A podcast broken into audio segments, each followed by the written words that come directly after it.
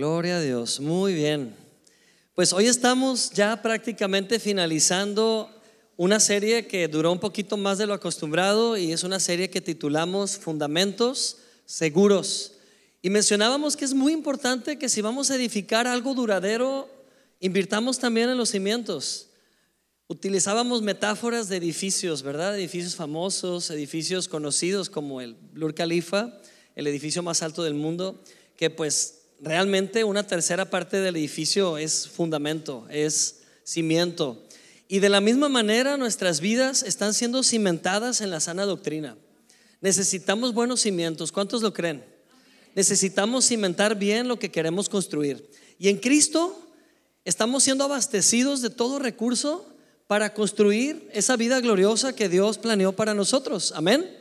No, que, no, sabemos que Dios no nos entrega las cosas construidas, pero nos da toda provisión y nos invita a participar con Él. De modo que tú puedes edificar tu familia, puedes edificar tu casa, puedes edificar tu futuro y Dios está contigo para ello. Y hoy quiero compartir una palabra a la cual he titulado como las fuerzas de la vida. Y me dijo Perla cuando escuchó el título, ay, el nombre de tu predica parece nombre de cumbia. Y ya no me pude quitar eso de la cabeza y ya no me gusta el nombre, ¿no? Y después me fue la mente a pensar que parece título de telenovela mexicana, Las Fuerzas de la Vida, con Alonso Payana. Realmente hay fuerzas que nos mueven a todos. Y si tú te pones un día en el centro de la ciudad a observar a la gente, te vas a dar cuenta que cada persona está siendo movida por una fuerza o por muchas fuerzas. Y esas fuerzas les llamamos motivaciones. La palabra en latín para motivación es emotore. Y emotore suena a lo que, a lo que suena, a motor. Si piensas en un carro, en el chasis de un carro, a veces un auto llega a pesar una tonelada o más. Pero qué impresionante que algo relativamente tan pequeño tenga el poder de mover ese peso tan enorme y hacerlo avanzar, hacerlo desplazarse de un lugar a otro. Porque el motor es lo que genera la fuerza. Y hasta escuchamos eh, términos como caballos de fuerzas. Ah, tiene tantos caballos de fuerza y por eso este motor es muy potente. Cada persona trae un motor. Cada persona es movida en la vida por una o muchas fuerzas. Y si haces un análisis de las personas que te rodean, te vas a dar cuenta que hay personas que lo que les mueve en la vida es la culpa. Y todo lo que hace es por culpabilidad. Hay personas que lo que les mueve es la codicia y ese es su motor, ese es su estímulo para poder llevar a cabo ciertas acciones que al final perjudican. Hay personas que lo que les mueve es el temor, el que dirán, las apariencias. Hay tantos motivos erróneos que mueven al ser humano. Y hoy quiero hacer una meditación y una reflexión en que tú no tienes que ser movido por fuerzas aleatorias desconocidas. Tú puedes elegir qué fuerzas te muevan en la vida. Amén. Tú puedes tomar de la palabra de Dios qué fuerzas te van a mover como Dios lo planeó, de gloria en gloria. ¿Sabes que Dios nunca vas a encontrar una expresión en la Biblia donde Él te desee que retrocedas? Dios nunca te va a pedir que te regreses de Canaán otra vez a Egipto, jamás. Pero Él siempre te va a llevar de gloria en gloria. Así que si lo que estás viviendo en este momento es bueno, dale gracias a Dios, porque lo que viene va a ser mucho mejor. Y esa es la esperanza que tenemos. No decimos lo mejor está por venir. Decimos lo mejor está aquí. Lo mejor está aquí. Y eso que es lo mejor de Dios se llama Cristo. Él es quien nos lleva de gloria en gloria. Él es nuestro motor. Amén. Y bueno, estamos ahorita con planes. Ahí en la cafetería hemos estado planeando ampliar, poner una estructura metálica que soporte personas arriba, una terraza, pues para tener más mesas y todo eso. Y en pláticas con, con el ingeniero, la persona que nos está diseñando, yo traía un plan en la mente, yo bien sabio, mi propia opinión, con todos mis estudios de ingeniería que no tengo, ¿verdad? Yo hice mi plan y todo, y cuando yo más o menos empiezo a explicar al ingeniero, Él me cambia totalmente el plan y me dice, no, mira, vamos a poner estas columnas, van a sostener estas barras, después vamos a poner unos polines y ya me empieza a explicar y la verdad tan bueno para explicar que comprendí el por qué. No, hombre, si yo hubiera construido esa estructura en dos días, tendríamos una tragedia ahí, ¿no? Dios nos libre. Pero gracias a Dios por los ingenieros, porque conocen la física y conocen el poder que hay en las distintas fuerzas de la ingeniería. Y estaba recordando que en alguna ocasión un ingeniero me decía que en la construcción hay que tomar en cuenta varias distintas fuerzas. Y por citar algunas, las cuatro más conocidas o principales es la fuerza de tracción, la fuerza de compresión, la fuerza de flexión y la fuerza de torsión. ¿Tiene sentido? Cuando empiezas a hacer una estructura que va a soportar mucho peso, la tracción cuenta, es decir, lo que jala. La gravedad ejerce una cierta fuerza de tracción, jala, atrae. Tracción viene de atraer. Pero también se toma en cuenta la compresión. Hay cuerpos que están siendo comprimidos, que están siendo presionados y esas fuerzas que se encuentran se manejan a favor de la estructura, ¿cierto? Y también la fuerza de flexión. Flexión es esto, flexión es doblar. Cuando hay dos pesos en dos extremos, hay una flexión. Y también existe la fuerza de torsión, lo que tuerce, lo que hace esto, gira en sentidos contrarios. Y todo eso puede aprovecharse para fortalecer una estructura.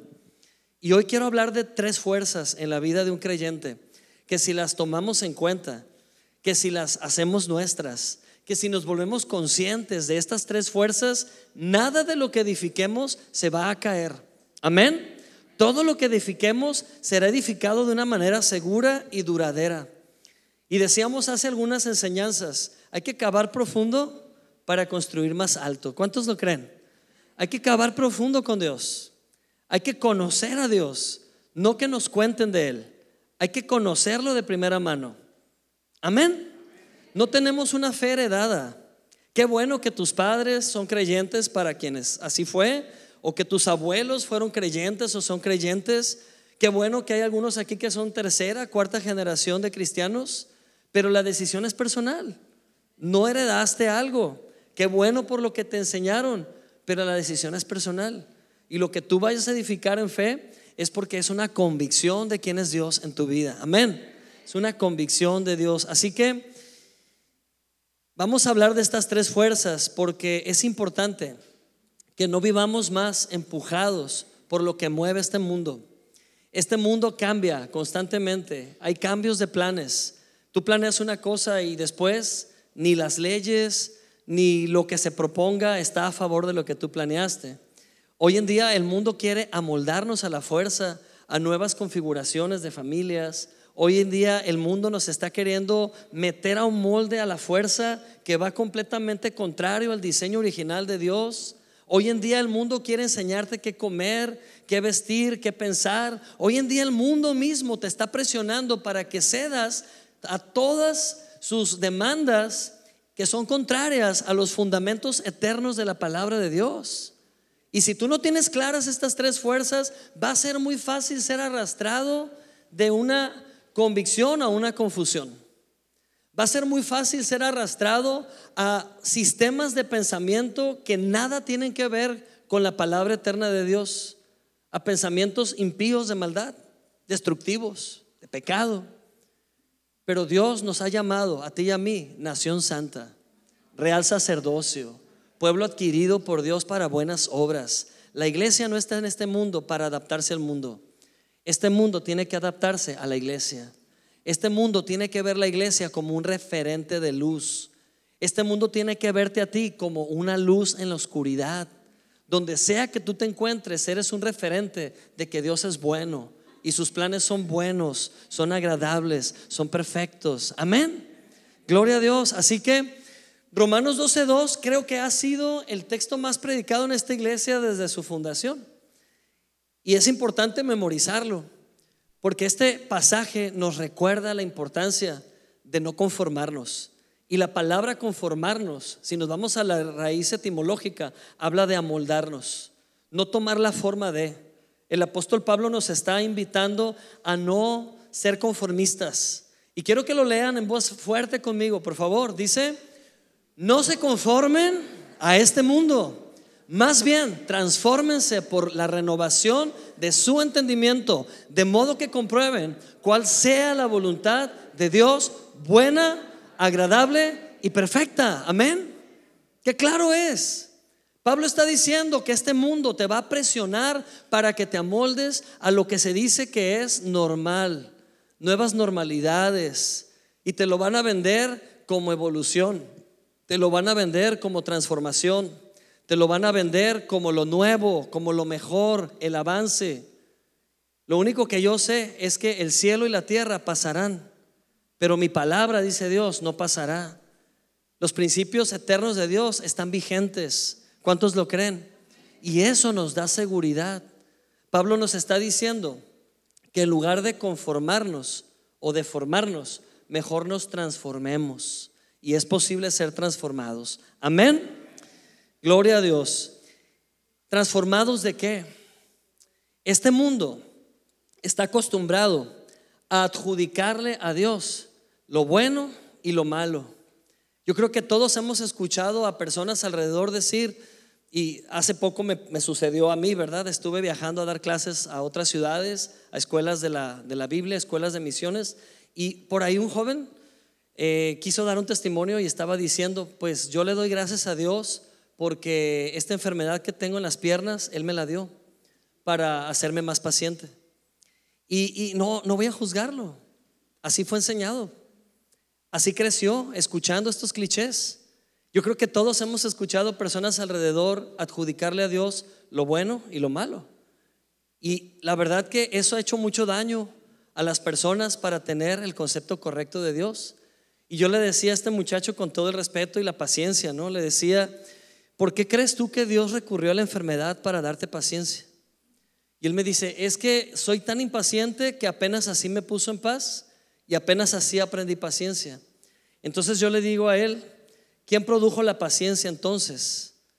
¿Quién te está haciendo paciente? ¿Tú mismo, Dios, la situación? No, pues la enfermedad fue el medio para yo adaptarme a ella y aprender a ir más despacio y así ser más paciente. Bueno, entonces estás produciendo una paciencia humana. Pero ¿cuántos saben que la paciencia es un don de Dios? La paciencia es fruto del Espíritu Santo.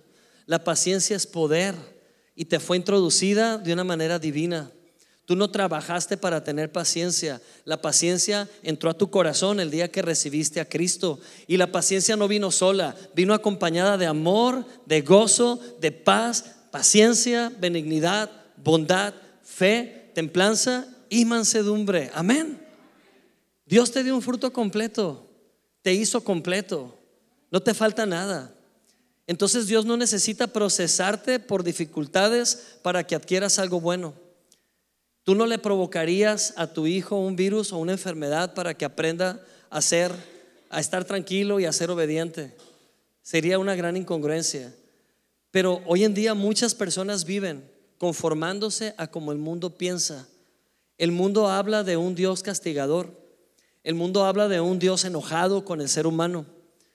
Pero la única manera de ser transformados en nuestro entendimiento es recibiendo revelación de quién es Dios en nuestras vidas. Amén.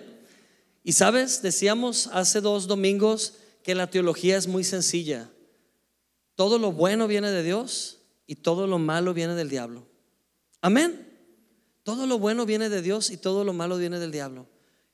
Y este muchacho me decía, pero Job, Job experimentó lo malo que vino de Dios y lo bueno que vino de Dios.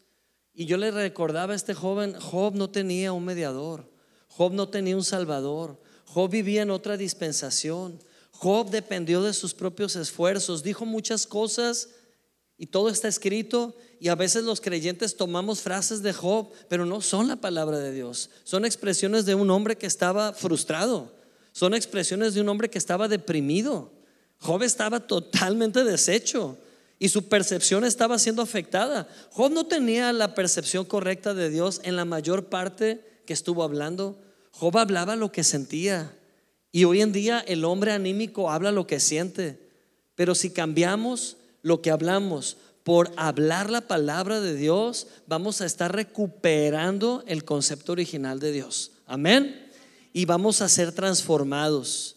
Juan 10:10 10 nos dice claramente que lo bueno viene de Dios y lo malo viene del diablo. ¿Lo leen conmigo?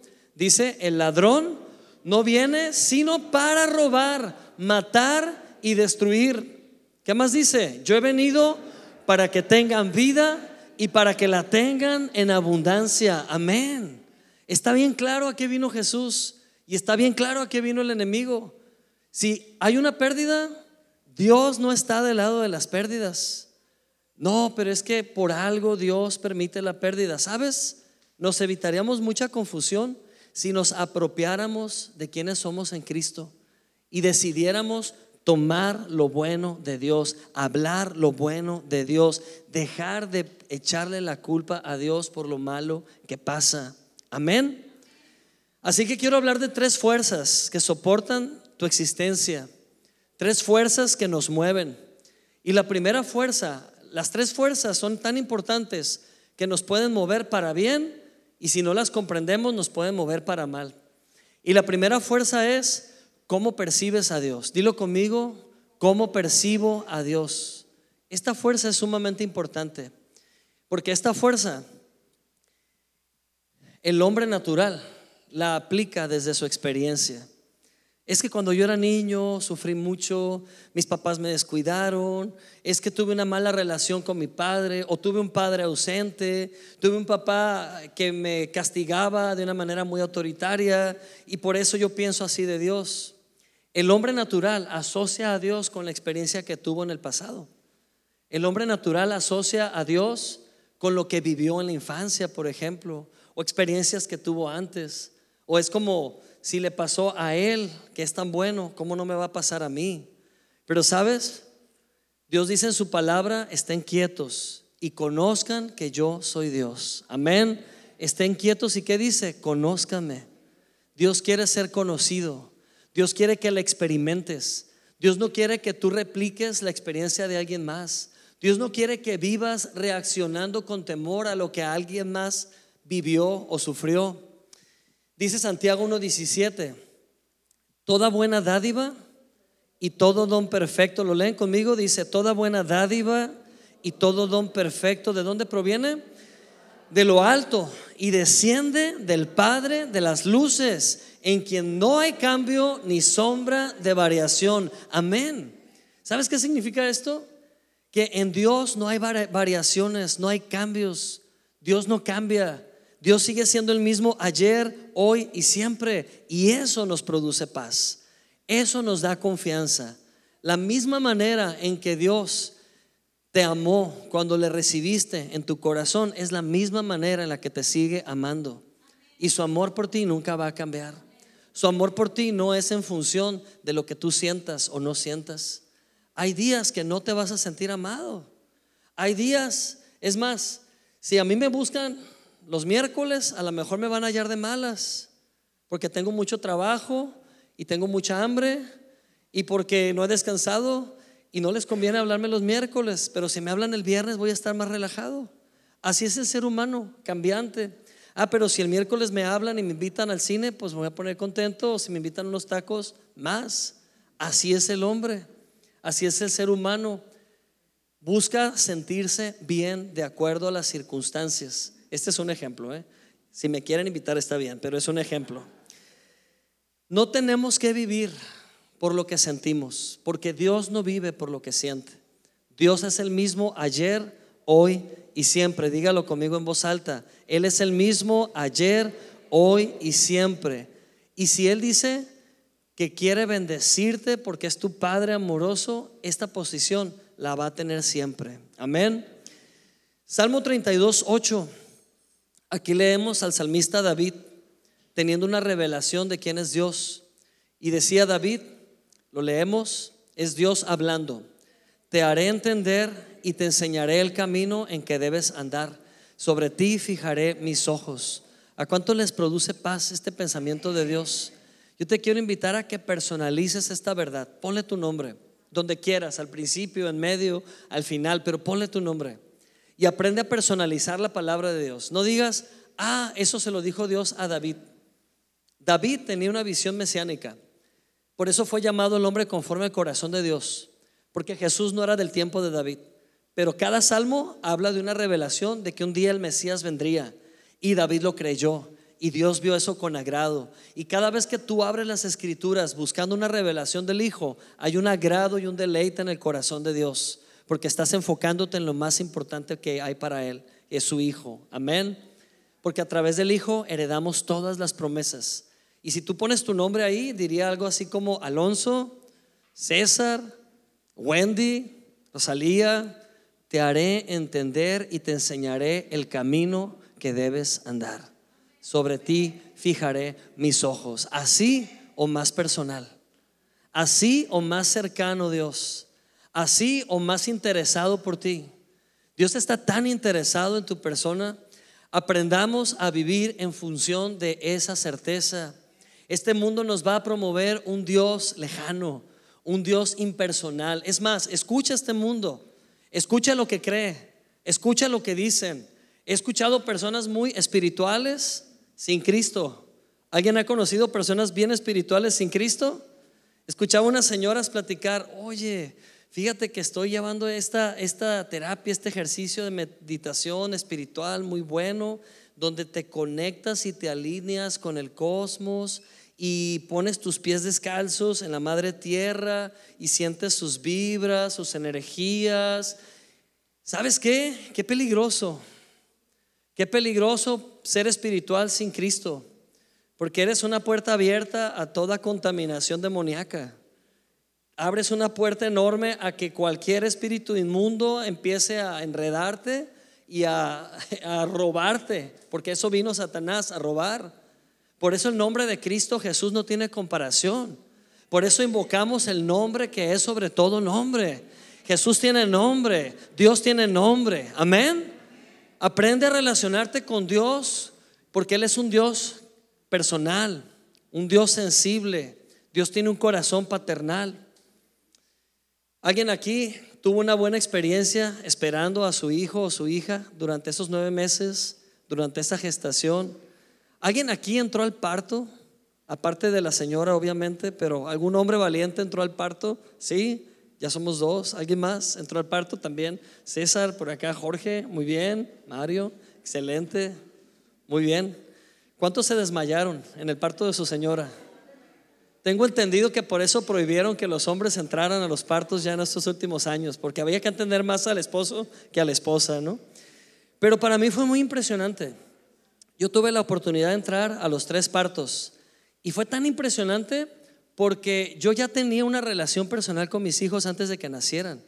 Desde el día uno que supimos que estábamos esperando a cada uno de ellos, ah, yo les escribí un diario. Yo empecé un diario para Caleb y a los cuatro meses le tuve que cambiar a Perlita, porque vino primero Perlita que Caleb. Y empecé a otra vez de cero con Perlita. Oye, perdón por decirte Caleb. Y empecé a hablar con ella. Y yo recuerdo que hasta le cantaba, ¿no? Yo le cantaba ahí, en el vientre de su mamá le cantaba, le contaba historias a cada uno de ellos. Fue un hábito que tuve.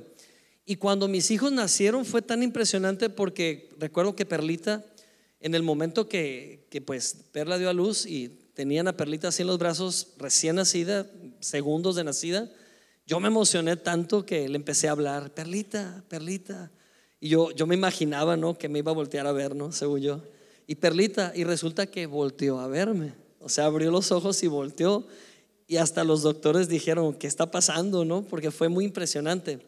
Realmente Dios te ha seguido la pista a ti desde antes de que nacieras, más que tus papás. ¿Y cómo lo sé? Salmo 139, 16. Lo leemos juntos. Dice, mi embrión vieron tus ojos y en tu libro estaban escritas todas aquellas cosas que fueron luego formadas sin faltar una de ellas. Está bien y creo que tus papás te esperaron con ansias, pero ¿sabes quién te esperó con más emoción? Dios. Dios te esperó con más emoción porque Él te creó, Él te ideó, Él te diseñó. Nada es un accidente en tu vida, nada es un accidente. Todo es parte de un diseño, todo es parte de un plan. Así que Dios quiere que le percibas como un padre. Si esa parte sana en ti, ¿sabes qué va a pasar? Vas a recibir sin estorbos. Porque si no recibes no es porque Dios te niegue. Muchas veces no recibimos porque no creemos, porque estamos incrédulos, porque no tenemos confianza para recibir, porque no nos sentimos dignos, porque nos procesamos por experiencias que tuvimos, porque sentimos que no eh, merecemos el favor de Dios, puros sentimientos. Dios quiere realidades en tu vida. Dios quiere que le conozcas por hechos concretos. Y sabes que sí es un hecho concreto, que Dios ya te demostró cuánto te ama enviando lo más valioso que tenía, su único Hijo Jesucristo. Amén. Eres amado de Dios. Y me impresiona lo que dice aquí David. David está hablando de él siendo un pequeño feto, un pequeño ser en el vientre de su madre. Y puede David imaginarse los ojos de Dios posados sobre él. Y tú puedes personalizarlo también y creer que Dios siempre ha estado consciente de ti. Pero hoy en día la invitación es invertida. Vuélvete tú consciente de Él. Vuélvete tú consciente de su presencia. Practica su presencia. Si tú estás teniendo una percepción correcta de Dios, o sea, lo que piensas de Dios, esa fuerza te va a acompañar el resto de tu vida. Y la forma en que creas, la forma en que tomes, la forma en que recibas, la forma en que camines por la vida estará ligada directamente a lo que crees de Dios. Si crees que Dios está enojado contigo, vas a vivir bajo condenación. Pero si entiendes y sabes que ya fuiste perdonado completamente en la cruz, si entiendes y sabes que Dios no es tu juez, ni es un verdugo castigador para ti, pero Dios es un Padre protector, Dios es un Padre proveedor, Dios es un Padre que quiere sanarte, entonces lo vas a recibir con los brazos abiertos. Amén. Cierra tus ojos por un momento y di conmigo estas palabras. Padre Celestial, quiero conocerte personalmente. Ya no quiero seguirte por lo que otros han experimentado, pero yo quiero experimentarte en cada área de mi vida. Gracias porque hay sanidad para mi corazón de cualquier herida del pasado. Espíritu Santo, tú vives en mí. Hoy recibo completa sanidad. Cualquier herida es sanada en el nombre de Jesús. Cualquier dolor, cualquier mala experiencia, elijo desecharla de mis emociones. Elijo ser lleno del amor de Dios, lleno del Espíritu Santo. Recibo ese bautismo, recibo el bautismo en el Espíritu soy sanado completamente en el nombre de Jesús. Amén.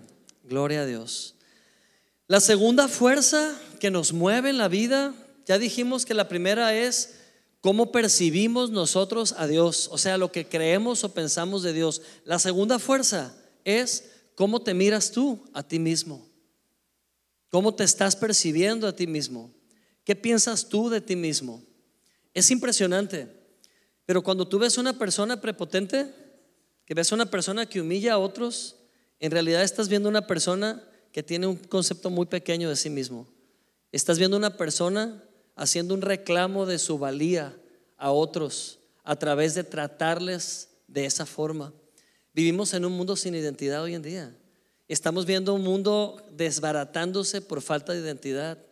Estamos viendo un mundo desesperado por adoptar una identidad que le haga incluirse a un séquito o un grupo de personas. Pero tú no necesitas buscar en el mundo tu identidad. Tienes a Cristo, ya tienes una identidad para Dios. Ya tienes la identidad correcta. ¿Quieres saber quién eres? ¿Quieres mirarte correctamente? Deja de evaluarte por los errores del pasado. Deja de valorarte o desvalorarte por tus errores o desaciertos. Aprende a verte desde la óptica de Dios. ¿Qué piensa Dios de ti? Mírate en el espejo de Dios.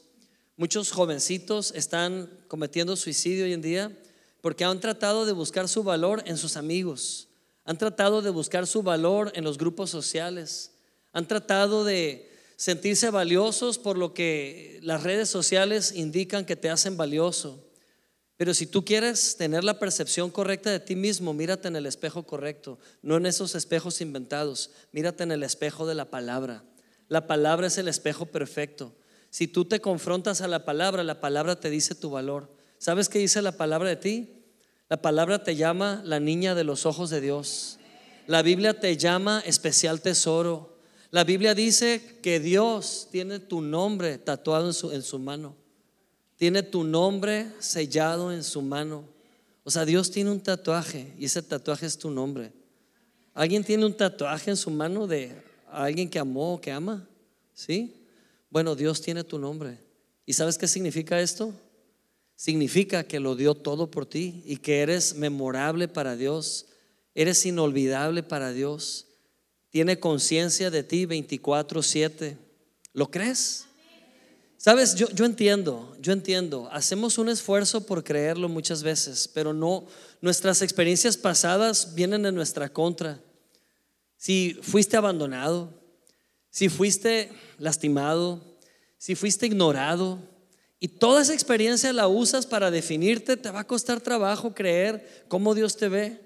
Por eso dice Pablo en Romanos 12:2, no te conformes, no te amoldes, no adoptes el pensamiento del mundo, renuévate, sé transformado. La palabra tiene el poder de hacerte nuevo en tu entendimiento. La palabra te llama, ¿sabes cómo? Nueva creación. Dilo conmigo, soy nueva creación. Amén. Y cuando dice que eres nueva creación, está hablando que no tienes caducidad. Cada día eres nuevo. No te pasan cosas nuevas, tú eres nuevo. Tú eres nuevo. ¿Sabes en qué consiste eso? Que si en este momento estás abrumado, tienes el poder y la autoridad de decir, no, aquí cambio de rumbo, empiezo un rumbo nuevo, soy nueva creación en Cristo, tengo una esperanza viva, tengo un Dios que me ha dado todo, me ha dado todo recurso celestial. No tengo por qué ser una víctima. No tengo por qué someterme a la presión. No tengo por qué someterme a la enfermedad. Mi Cristo lo pagó por mí. Sé quién soy para Él. Amén. Aprende a hablar las verdades del Evangelio a ti mismo. No esperes a que el pastor las predique. Predícatelas, háblatelas, abre la palabra cada día Confronta lo que estás pensando con lo que Dios dice y va a ganar lo que Dios dice. Y vas a entender cómo eres mirado por Dios. Vas a entender cómo eres visto por Dios. Y te vas a mirar a ti como Dios te ve. Amén. Jeremías 1.5, perdón, Proverbios 23.7 no lo tengo en pantalla, pero dice que como piensa el hombre en su corazón, ah, mire, sí lo tengo, así es Él. ¿Lo puedes repetir? Como piensa el hombre en su corazón, así es Él. Y si en tu corazón piensas que eres un fracaso, ¿cómo vas a actuar? Como un fracaso. Y si en tu corazón piensas que nadie le importas, ¿cómo vas a actuar? Invisible, queriendo pasar desapercibido, inseguro por la vida. Pero si en tu corazón no solo piensas, sino que estás convencido y sabes que Dios está orgulloso de ti y que tú eres su hijo amado en quien Él se complace, ¿cómo vas a vivir? Con el gozo de Dios. Amén de victoria en victoria. ¿Quién contra ti? Si Él contigo, ¿quién contra ti? Amén. Si Él está contigo, nada podrá contra ti. Jeremías 1.5, lo leemos juntos, dice, antes que te formase en el vientre, te conocí, y antes que nacieses, te santifiqué, y te di por profeta a las naciones. ¿Cuántos toman esta palabra para sí mismos? ¿Sabes que es una verdad? Tú estás aquí ahorita en el 2023, en el mes de noviembre, sentado en Gracias sin fin, pero los planes de Dios para ti van mucho más allá. Iniciaron mucho antes. Antes de que nacieras, Dios ya tenía planes. Y hoy estás viviendo esos planes. Y hay planes para el futuro. No son obligados, no son impuestos. Jesús se hace llamar a sí mismo como el buen pastor. ¿Y qué hace el buen pastor? Guía a las ovejas. ¿Cómo las guía? Las llama. Y sus ovejas oyen su voz. ¿Y qué hacen las ovejas? Lo siguen. Amén. Él no es el mal pastor que golpea a las ovejas para obligarlas a que entren en el redil. Él camina y las inspira. Y las ovejas oyen su voz y le siguen. Ese es el buen pastor que tenemos, amados hermanos. Cristo nos inspira a seguirlo. Caminamos con Cristo no de manera obligada. Aquí nadie está obligado, ¿o sí? Nadie debe estar obligado. Estamos aquí porque oímos la voz del buen pastor y fuimos inspirados por su amor, por su gracia. ¿A quién iremos si solamente Él tiene palabras de vida? Amén. Ya lo he predicado antes, pero ¿cuántos recuerdan cómo era llamado el discípulo Juan? ¿Se acuerdan? El discípulo amado. Y lo he dicho muchas veces, que me caía regordo Juan, porque era llamado el discípulo amado. Yo decía, ay, sí, el discípulo amado, ¿qué hizo? ¿Qué hizo para merecer ese título? Me caía re mal. Porque yo decía, Pedro, Pedro ese sí hizo algo por Jesús, lo defendió. Pedro le entraba los golpes por Jesús. Pedro le echaba ganas. Pero Juan, Juan era un flojo. Se recostaba en Jesús. Hasta se veía mal eso en la cultura. Y así pensaba yo antes, ¿no? Pero era tanta la convicción de Juan que Jesús le amaba que no le importaba el que dirán. Cuando te importa más el que dirán que lo que Dios piensa, es porque no estás convencido de quién es Dios, ni estás convencido de cuánto te ama. Pero Juan estaba convencido. Y el día que descubrí que Juan, el discípulo amado, la única parte de la Biblia donde dice esto es en el Evangelio de Juan, ese día lo perdoné a Juan. Lo empecé a admirar y dije, yo también debo ser igual. Desde entonces me llamo Alonso el Amado.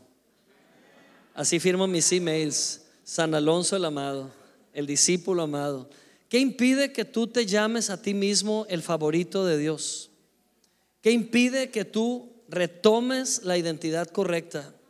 ¿Sabes que si te sabes amado, valga la redundancia, no vas a tener que buscar tu valor en nadie?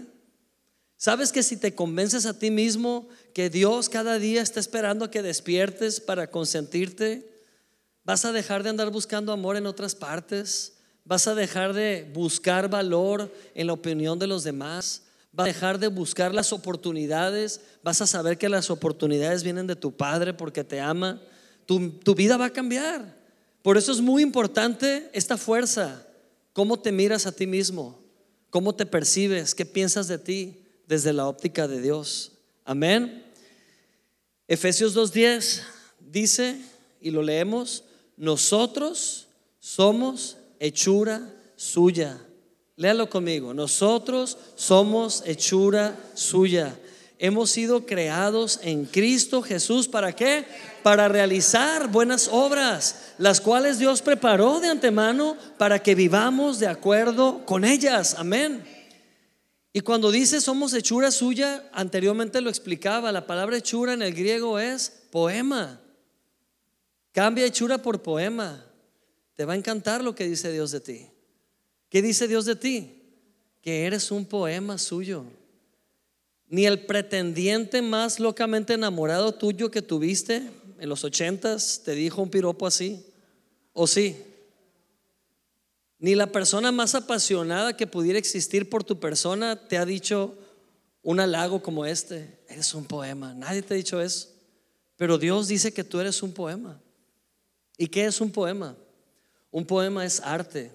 Un poema es una pieza única. Un poema es una obra maestra. Un poema es el equivalente a una escultura, solo que intangible, porque son palabras, pero tienen gran valor. ¿Cuánto cuesta una canción para un artista? Una canción es un poema con ritmo y con música, pero es un poema. ¿En cuánto vende Espinosa Paz una canción? No sé ni me importa, no, pero es costosísimo por mencionar por mencionar a, alguien de casa, no del Estado, para no andar vendiendo a otros. Pero, ¿cuánto vale una canción? Una millonada. Porque es una obra irrepetible, es una obra genuina. Y Dios dice que tú eres una pieza maestra. Amén. O sea, empieza a creértelo. Nomás no ofrece, por favor, ¿ok? Empieza a creérselo, a decir, soy hijo amado de Dios. Él me ama soy una pieza maestra. Amén. Y por último, la tercera fuerza, igual de importante que las otras, ¿cómo percibes las circunstancias? Puedes preguntártelo, ¿cómo estoy percibiendo las circunstancias? ¿Sabes? La forma en que procesamos la vida hace la diferencia. Si tú ves la vida como una tragedia, vas a actuar como si fueras el protagonista de una tragicomedia, ¿no? Si tú ves la vida como una oportunidad de Dios cada mañana, vas a aprovechar cada instante. Es la forma en que filtras y procesas la vida. ¿Qué óptica es la que estás usando para ver la vida? Amén. No necesitamos alguna terapia para comenzar a ver bien la vida. Necesitamos la palabra de Dios. Necesitamos que la palabra de Dios nos ubique. ¿Alguien aquí está respirando? Todo lo que respire, alabe al Señor, dice la palabra. ¿A alguien aquí le funciona el cerebro? Espero que a todos. Gloria a Dios, porque puedes aprender y aprender más y más cada día. ¿Alguien aquí tiene por lo menos una relación significativa, afectiva, sana? Por lo menos una. Eres, eres afortunado, eres bendecido. Amén. Valida la vida no como el mundo valida la vida. El mundo ve la vida como una catástrofe. La gente allá afuera tiene miedo. Tiene miedo de que las cosas cambien de un momento a otro. La gente allá afuera se está preparando para lo trágico todo el tiempo. Tú y yo pertenecemos a otro reino. Y es un reino que no es de este mundo. Es el reino de Dios. Es el reino eterno. ¿Dónde está ese reino? Adentro. Mira la vida desde la óptica del reino de Dios. Amén. Tú estás hecho de fe. ¿Sabes por qué eres nueva criatura? Por fe. O sea, lo que te produjo a ti como nueva creación es la fe. Cristo es el autor de la fe. Entonces, si tú estás hecho de fe, haces obras de fe. Hablas las cosas que no son como si fueran. Si tú ves la vida como un límite, vas a vivir limitado para siempre. Si tú dices, no se puede porque las condiciones están claras y así son, y te apegas a la realidad en todo tiempo, entonces vas a vivir una vida muy segura en tu cajita y no vas a alcanzar a ver las cosas que Dios puede hacer. No salirte de la barca, como los demás discípulos. Pero ¿qué dijo Pedro? Si eres tú el que estás caminando sobre el agua, haz que yo vaya hacia ti y camine sobre las aguas. ¿Y qué dijo Jesús? Ven. ¿Sabes qué te dice Dios hoy? Deja de aferrarte a tu barquita. Deja de aferrarte a lo único tangible seguro que tienes. Créele a Dios por un milagro. Créele a Dios que la vida es mucho más que contar las horas y los días. La vida es el propósito de Dios revelándose, manifestándose. Amén. Yo sé que todos trabajamos, nos levantamos, nos esforzamos, vamos al trabajo, regresamos, vivimos rutinas, pero no cuentes eso como el propósito de la vida, ese es solo un medio y eso puede cambiar. No te aferres a tus rutinas. Qué bueno que las tienes, son buenas, pero debe haber algo más. Debe haber un propósito más sublime. Debe haber un propósito que te rebase si lo que tú haces lo controlas, qué bueno, te felicito, qué buen administrador. Pero nunca olvides incluir a Dios en tu agenda, porque Él siempre va a tener abierta esa parte de lo sobrenatural. Y todos necesitamos la sobrenaturalidad de Dios en nuestros días. Amén. Tenemos un Dios sobrenatural.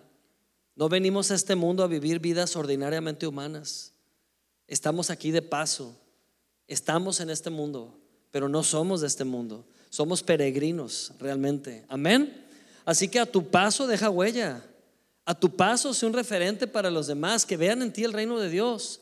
Pero no te limites a como el mundo dice que debes ver la vida. Hay mucho más que eso. En Marcos 11:23 Jesús dijo, y lo leemos en voz alta, porque de cierto les digo que cualquiera que diga a este monte, quítate de ahí y échate en el mar, su orden se cumplirá, siempre y cuando no dude en su corazón, sino que crea que se cumplirá. ¿Cuántos dicen amén? Jesús está diciendo que la montaña está ahí, enfrente de ti, para ser quitada. No para que te acostumbres y construyas tu vida alrededor del obstáculo. Mucha gente lo que hace es, pues estoy así porque así lo quiere Dios. Si no lo quisiera Dios así, no, no estuviera así. O sea, toda la responsabilidad es para Dios, toda, toda. Hey, eres creación de Dios para reinar. Si las cosas no están saliendo bien, no digas, ah, es que así Dios lo quiere. Eso es ser fatalista. Tú di, no permito esta situación porque tengo el poder y la autoridad y habla las cosas y las cosas obedecen. Montaña, quítate de mi camino en el nombre de Cristo Jesús. Aviéntate al mar, allá al Tata o no sé dónde, pero quítate de mi camino. Amén. Tenemos poder y autoridad. Salmo 27, 13. Me encantan estos salmos que revelan la identidad. Dice David, sin embargo, yo confío en que veré la bondad del Señor mientras estoy aquí en la tierra de los vivientes. Conozco tantos cristianos futuristas, supersónicos, que solo están añorando que sea el rapto. Ay, que ya venga Cristo para ya irnos al cielo porque este mundo apesta. Ay, que ya venga Cristo para andar allá en Jerusalén, en las calles de oro. Si no te relacionas con Jerusalén actual en este momento, si no te relacionas con el Rey de Gloria en este momento, vas a llegar a la nueva Jerusalén ignorante, en blanco. Va a tener más sagacidad un gatito recién nacido que tú allá en el cielo. No vas a entender de qué se trata la eternidad en la nueva Jerusalén. Comienza a vivir la nueva Jerusalén ahora. Comienza a hablar el reino de Dios. Comienza a reinar. No es hasta que te mueras. Ya eres salvo. Ya eres eterno. Reina con Cristo desde hoy y para siempre. Amén. Dice David, veré la bondad del Señor mientras esté aquí. ¿Puedes decirlo conmigo? Veré la bondad del Señor mientras esté aquí. No tengo que esperar el cielo para ver la bondad de Dios a su máxima plenitud. La bondad de Dios es y la puedes experimentar ya. Amén. Percibe las circunstancias desde la óptica de Dios. Dios no te llama víctima. Dios no te llama pobre.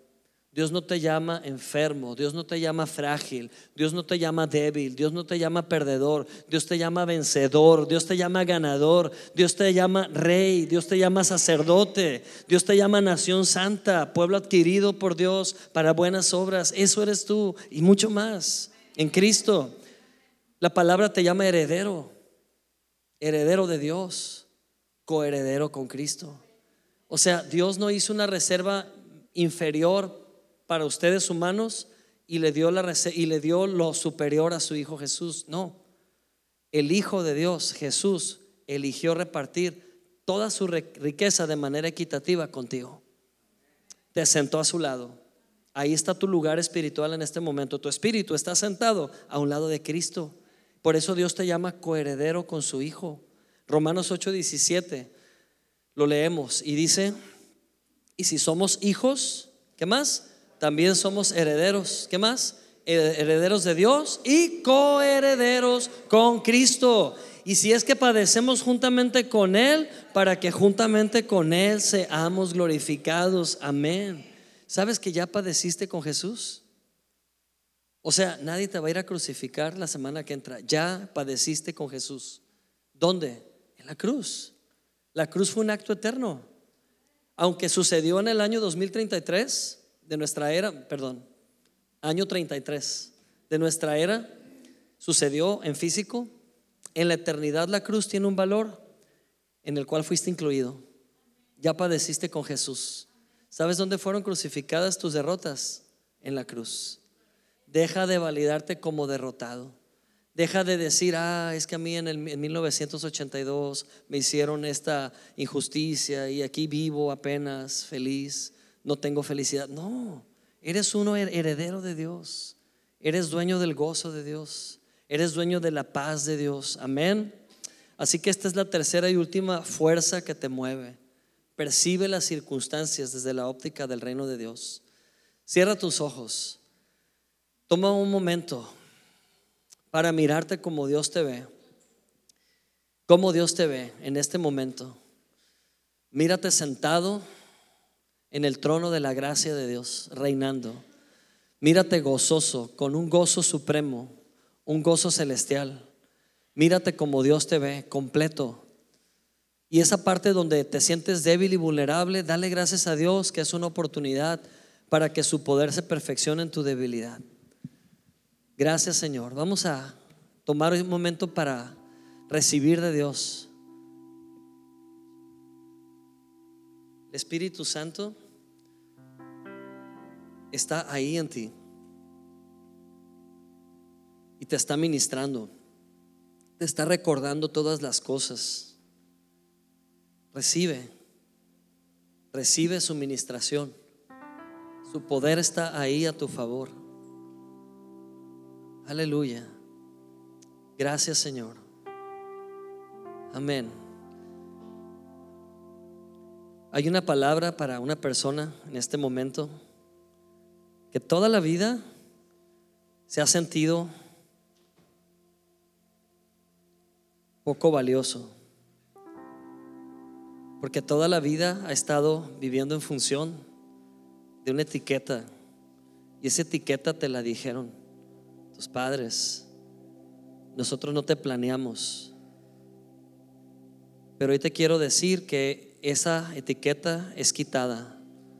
El Espíritu Santo me muestra que esa etiqueta fue quitada de tu vida, de tu alma, y hoy Él imprime en tu corazón, eres acepto en el amado.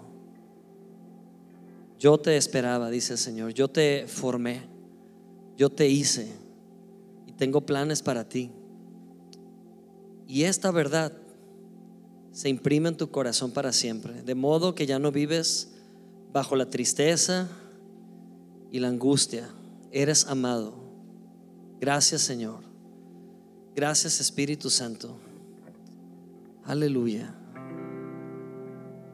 Hoy el Señor quiere levantar tus hombros. Mujer, esa carga tan grande que has llevado toda la vida, hoy quiere Dios que experimentes que ya no tienes que cargar sola. El Señor te dice, yo soy tu fuerza.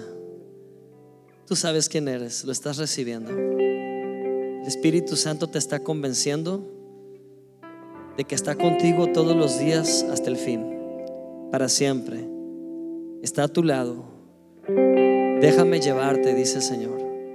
Déjame cargarte. Déjame fortalecerte. Aleluya. Gracias, Señor. Gracias, Dios. Hay una persona con graves problemas en su cavidad bucal y ha luchado mucho tiempo por ser sanada. Por favor, cree en tu corazón lo que estás escuchando. El Señor en este momento ya te sanó. Ya nunca más vas a tener ese problema en tu boca. Eres sano en el nombre de Jesucristo. Hay sanidad. Aleluya. Gracias Señor. Gracias Señor. Hay una úlcera estomacal que ha sido quitada completamente. La fe está activa en tu vida. Cristo es tu fe. Y porque le has dado órdenes a tu estómago, esa úlcera ha desaparecido. Da testimonio de ello, que Dios es un Dios sanador. Aleluya. Gracias Señor. Gracias Dios. Amén. Levanta tus manos al Señor. Y di conmigo, Padre, toda buena dádiva, todo don perfecto, todo regalo maravilloso para mi vida, desciende de lo alto, desciende de tu trono de gracia. Y yo lo recibo en el nombre de Jesús. Hoy recibo lo que tú preparaste para mí. Hoy creo en mi corazón que soy amado, que fui perdonado, que soy altamente favorecido. Ninguna condenación hay para mí porque estoy en Cristo, porque no camino conforme a la carne, no camino confiando en mis fuerzas, pero camino en el Espíritu, camino en la gracia de Dios, ya no bajo la ley, camino bajo la bendita y gloriosa gracia de mi Cristo. La ley vino por Moisés, pero la gracia y la verdad vinieron por medio de Cristo Jesús. Abrazo lo segundo, abrazo la gracia y la verdad y las hago mías en el nombre de Jesús. Gracias Señor. Amado creyente, toma hoy la decisión de reinar. Toma hoy la decisión de levantarte victorioso. Nadie más lo va a decidir por ti. Si esta es tu decisión, ponte de pie. Si tu decisión es reinar con Cristo, ponte de pie. Si no quieres reinar, te puedes quedar sentado, pero si tú quieres reinar con Cristo, a partir de hoy ponte de pie y levanta tus manos y vamos a hacer algo profético. Vamos a tomar de Dios lo que ya nos fue dado, no parcialmente, vamos a tomar su totalidad. Gracia sobre gracia, gracia sobre gracia. Hay una unción en esta iglesia para emprender, hay una unción en esta iglesia para ir a las naciones, hay una unción en esta iglesia para sembrar vida. en otros lugares para sembrar vida y paz. Hay una unción en ti para transformar tu entorno. Amado Hijo de Dios, a donde sea que vayas esta semana, donde sea que pises, vas a brillar con la luz del Evangelio. Y el poder del Espíritu Santo ha venido sobre ti. Levanta tu rostro, levanta tu rostro. Tu redención está ya en ti. Eres redimido de Dios. Aleluya. Gracias Señor. Dale gracias a Dios por ello. Porque eres bendecido. Y di conmigo, hoy tomo mi posición en Cristo. Hoy decido vivir consciente de mi identidad en Cristo. Nada me va a robar mi valor. Porque yo soy la persona que Dios dice que soy. Soy ese hijo amado que Dios dice que soy.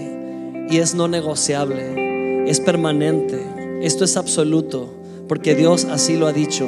Y yo también así lo digo. Así lo creo. En el nombre de Jesús. Aleluya. Vamos a adorar a Dios. Y vamos a finalizar cantándole a nuestro Dios estas palabras. Decláralas creyéndolas. Adora a Dios. Toma un momento para adorar a Dios. Aleluya. Gracias, Señor.